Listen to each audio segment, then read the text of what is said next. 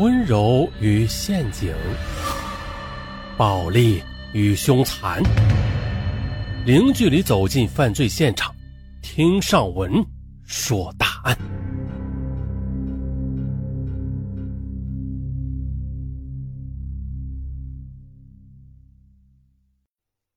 二零一零年十月十八日，济南发生了一起震惊全市的钻石爆炸案。随着爆炸案硝烟散去，与此案有关的一段婚外情却引起了人们沉重的思考。凶手是一名落魄的千万富翁，当他目睹自己亲手养肥的情人翻脸不认人时，他怒火中烧，并且亲手设计了一个钻石炸弹送上门去。结果呀，阴差阳错的炸死了情人的母亲。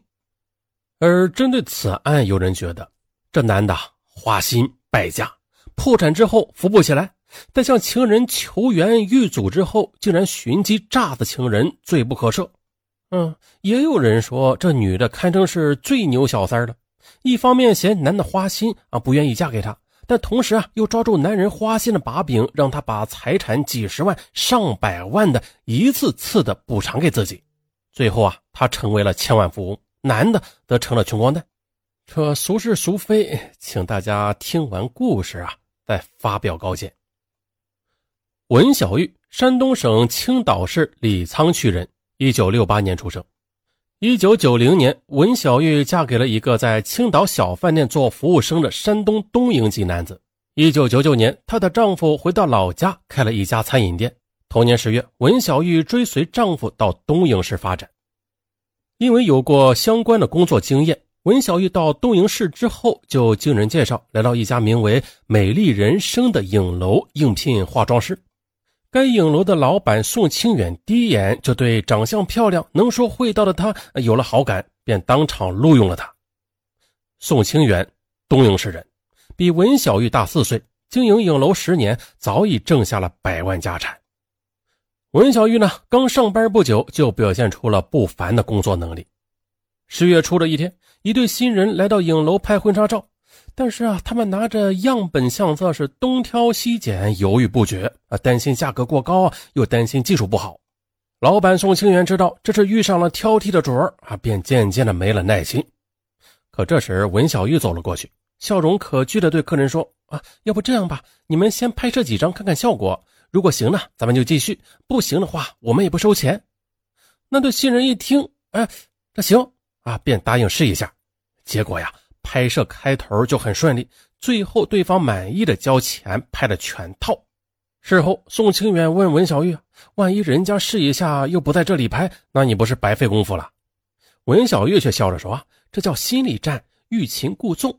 再说了，只要你有诚心，就一定可以打动客户的。”宋清远听了啊，对他很是佩服。不过呀，由于文小玉是自己的下属，而且已经结婚了。宋清远只能将爱慕之心埋在心底啊，不敢对他有非分之想。别看宋清远身家百万呢啊，但是他的感情生活却不是很如意。他跟妻子没有共同语言啊，两人经常为一些小事啊吵得不可开交的。二零零一年十月，在一场激烈的争吵之后，宋清远跟妻子离了婚。不久，他又在别人的介绍下认识了在银行做客服的朱小华。两人在三个月之后闪婚了，可是呢，由于婚前缺乏了解，宋清远跟第二任妻子过得也不幸福，特别是性格上的差异啊，让他们经常的发生冷战，这让宋清远非常苦闷。而这时的善解人意的文小玉便经常开导他，这使宋清远对他更加爱慕。二零零二年四月，文小玉丈夫的餐饮店倒闭了。生活的窘迫导致两人争吵也是越来越频繁。二零零三年六月，两人协议离婚，孩子由男方抚养。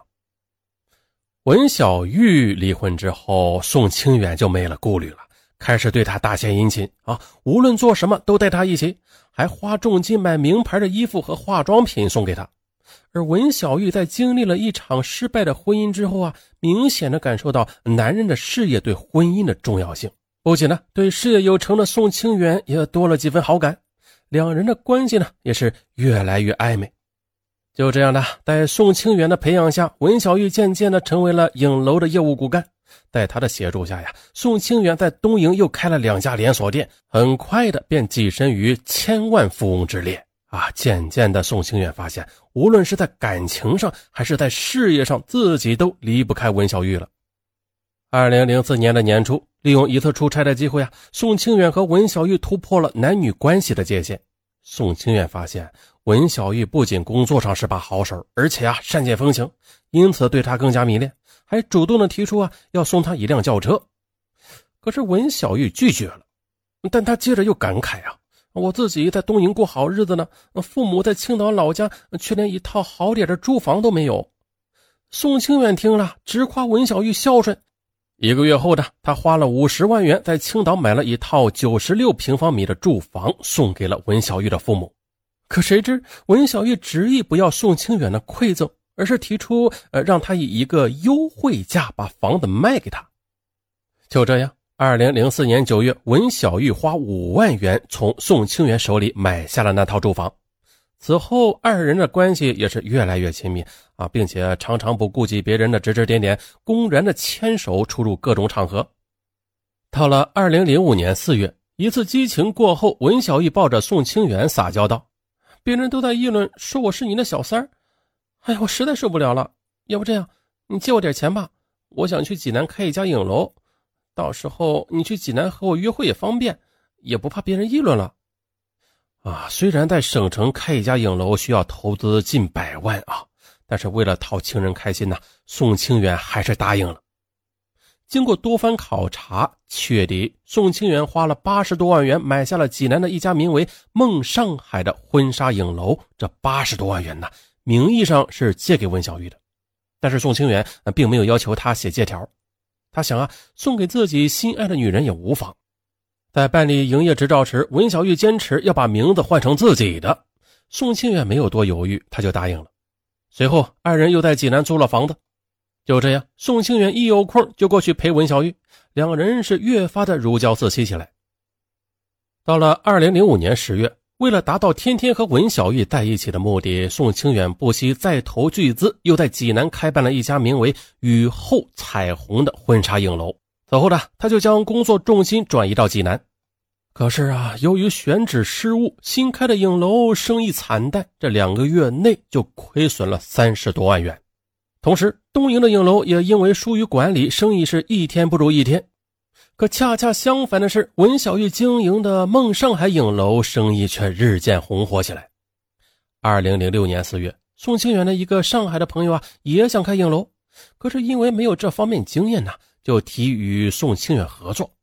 听朋友说上海市场大，宋清远动了心。二零零六年六月，他拿出最后的家底儿，投资二百一十二万元。其中有借债一百八十万，就这样呢，他与朋友合股在上海开了一家影楼。此后，因为经常要在上海、山东两地奔波啊，忙不过来，于是呢，宋清远就让文小玉帮其管理济南的雨后彩虹影楼。文小玉也下了一番功夫，搞了一些整改措施，该影楼的效益就有了明显的好转。在这种情况下，宋清远干脆放心的把雨后彩虹交给了文小玉，自己则将大部分的精力投入到上海的影楼经营中。二零零六年九月，文小玉从出差回来了，宋清远的手机上发现啊，他在上海有了一个新的情人啊，他十分气愤呢，找到宋清远大闹了一场，并且以分手威胁他。宋清远当然舍不得漂亮能干的文小玉了，他一边好言安抚啊，一边发誓心里只有他一个人。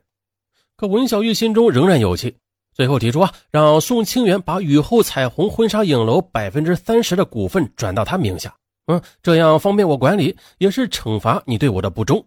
嗯，看你以后还敢不敢乱偷腥。文小玉的要求是有理有据，宋清远怕他离开自己啊，只好答应了。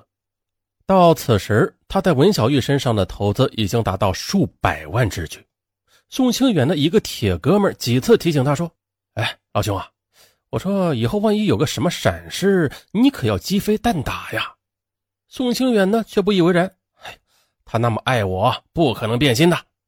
可是啊，宋清远一方面很在乎文小玉，可是另一方面却又花心成性啊，频频的在外边沾花惹草的。除了上海的情人，他在济南和东营也和几个女人牵扯不清。